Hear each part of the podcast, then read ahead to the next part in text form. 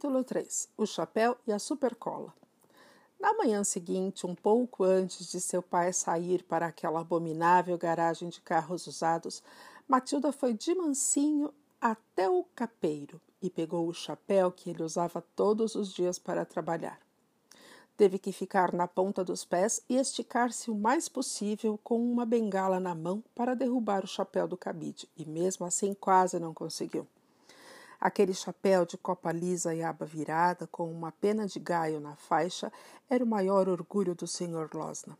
Ele achava que o chapéu lhe dava um ar ousado, especialmente quando o usava meio inclinado na cabeça, junto com o paletó xadrez berrante e a gravata verde. Matilda, com um tubinho de supercola na mão, foi soltando um fio contínuo de cola por dentro da borda do chapéu.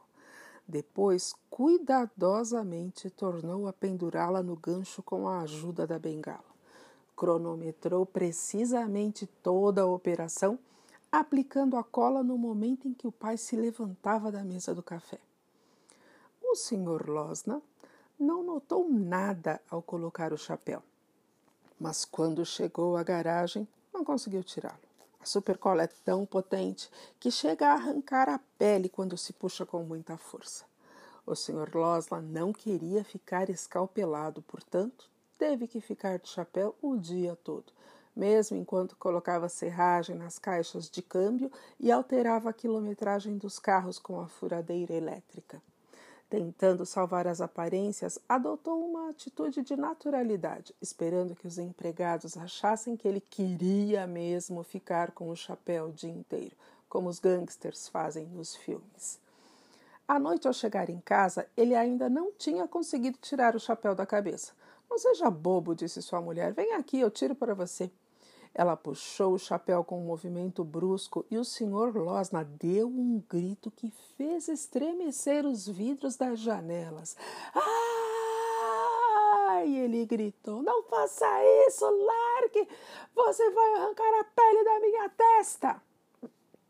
A Tilda, acomodada na poltrona de sempre, observava o espetáculo espiando por cima do livro que estava lendo.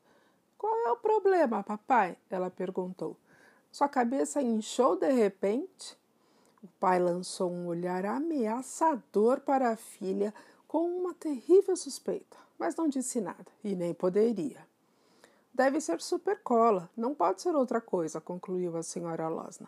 Isso vai lhe ensinar a não ficar brincando com essas coisas. Vai ver que você estava querendo grudar mais uma pena nesse chapéu. Eu nem peguei nessa maldita cola, o Sr. Losnes bravejou. Voltou a olhar para Matilda, que o fitava com seus olhinhos inocentes castanhos.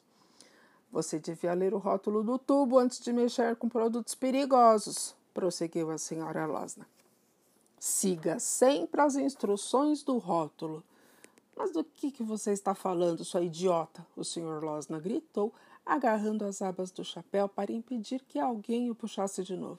Acha que sou tão estúpido a ponto de colar esta coisa na minha cabeça de propósito? Um menino aqui da rua derramou supercola no dedo sem perceber e depois enfiou o dedo no nariz, Matilda contou. O senhor Losna deu um pulo da cadeira. E o que aconteceu com ele? O dedo ficou preso no nariz, Matilda disse. Ele teve que andar assim por uma semana as pessoas ficavam falando: tire o dedo do nariz. Mas ele não podia fazer nada, parecia um bobo. Bem feito, interveio a senhora Losna. Para começar, isso não é lugar de enfiar o dedo. É um hábito muito feio que certamente acabaria se passassem supercola no dedo de todas as crianças. Os adultos também fazem isso, mamãe, Matilda comentou. Ontem na cozinha eu vi você enfiar o dedo no nariz. Chega! A senhora Losna gritou gritou corando. O senhor Losna teve que ficar de chapéu durante o jantar na frente da televisão. Ele estava ridículo e ficou calado o tempo todo. Quando subiu para o quarto, ele tentou mais uma vez tirar o chapéu. Sua mulher também puxou, mas não adiantou nada. Como eu vou fazer para tomar banho? ele perguntou. Acho melhor você passar sem banho hoje, a mulher disse. Mais tarde, observando o marido, magrela, andando em volta da cama, com ar amuado, de pijama roxo listrado e chapéu de abas viradas, reparou que ele parecia mesmo um idiota, que não era de nenhuma forma o tipo de homem com que uma mulher sonha. O Sr. Losna descobriu que o pior de tudo aquilo era ter que dormir de chapéu.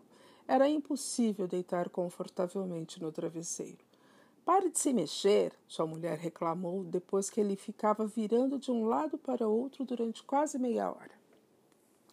De manhã já vai estar mais solto e você vai conseguir tirá-lo sem problemas. Mas de manhã o chapéu continuava bem preso à cabeça do Sr. Losna. Então a senhora Losna pegou uma tesoura e cortou o chapéu, pedaço por pedaço. Primeiro a copa e depois as abas onde a borda havia grudado no cabelo, em toda a lateral e na parte de trás da cabeça, foi preciso cortar o cabelo rente à pele.